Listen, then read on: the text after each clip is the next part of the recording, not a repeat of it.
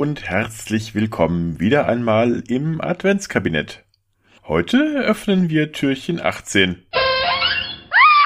Oh, Entschuldigung, das war das falsche Türchen. Natürlich Türchen 17. Heute hysterische Gebärmütter. Über Jahrtausende hinweg waren Frauen einer merkwürdigen Krankheit ausgesetzt. Ein Organ machte sich in ihrem Körper selbstständig. Es wanderte wie ein Maulwurf durch sie hindurch, vergrub sich in ihre Brust, wo es das Gefühl zu ersticken und Kurzatmigkeit hervorrief, oder nach unten, und dann fühlte sich die Patientin nervös unter Anspannung, erlitt Hitzewallungen und Heulkrämpfe. Das Organ konnte sich aber auch bis zum Gehirn hocharbeiten und ein kritiksüchtiges und geltungssüchtiges Verhalten hervorrufen. Die damit einhergehende Erkrankung nannte man Hysterie.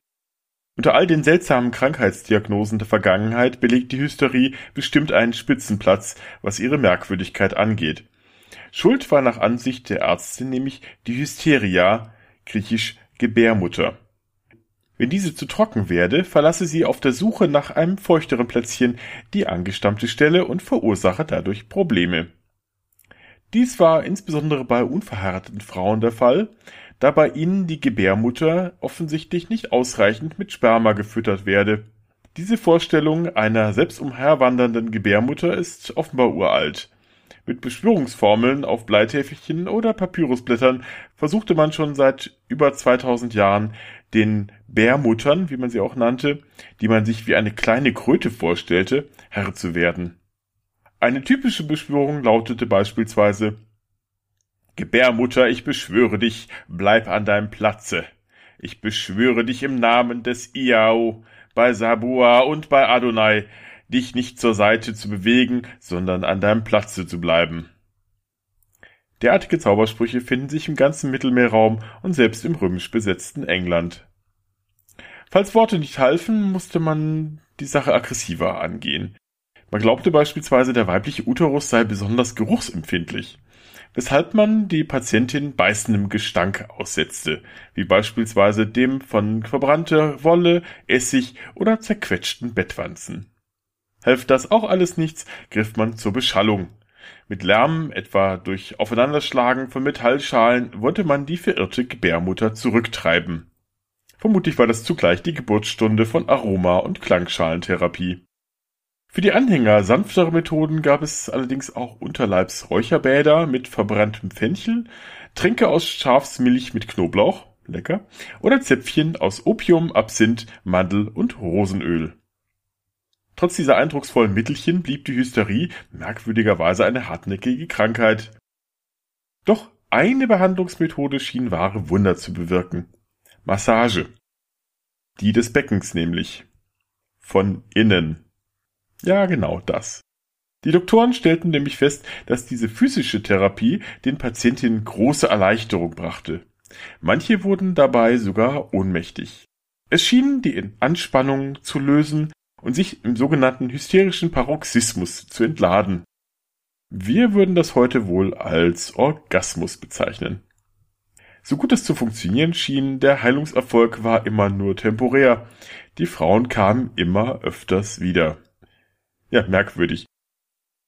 Übrigens hielt sich diese krude Vorstellung einer Heilung der Hysterie durch ärztliche Stimulation noch bis in die nahe Vergangenheit. Selbst wenn man sich dank einiger Fortschritte in der Kenntnis der menschlichen Anatomie von der Idee einer krötenähnlichen, durch den Körper wandernden Gebärmutter inzwischen dann doch verabschiedet hatte. Da die manuelle Behandlung so zeitintensiv und sicher auch etwas anstrengend für die Mediziner wurde, ging ein bisschen ins Handgelenk, entsann man technische Hilfswerke, den mechanischen Vibrator etwa. Der erste, genannt der Manipulator, wurde 1869 in den USA vom Arzt George Taylor entwickelt. Dieser Apparat war damals noch etwa zimmergroß und überraschenderweise dampfbetrieben. Also nicht direkt für die Nachttischschublade geeignet. Wenige Jahre später erfand und patentierte dann der Arzt Joseph Mortimer Granville im Jahre 1883 einen elektromechanischen Vibrator, den er Percuteur nannte und der eigentlich für die Massage von Männern entwickelt worden war. Auf der Pariser Weltausstellung wurden dann auch endlich Vibratoren für den Hausgebrauch angeboten, auch für die heimische Steckdose, so die schon vorhanden war. Wenn man bedenkt, dass in dieser Zeit gerade mal eine Handvoll anderer Geräte gab, die man daheim mit Strom betreiben konnte, ist das schon irgendwie bemerkenswert. Die Krankheitsbezeichnung Hysterie gibt es inzwischen heute nicht mehr. War doch unter dieser Bezeichnung noch im 19. Jahrhundert eine Vielzahl unspezifischer Symptome zusammengefasst, die als einzige Gemeinsamkeit offenbar das Fehlen körperlicher Beschwerden umfasste, also eigentlich alles psychische.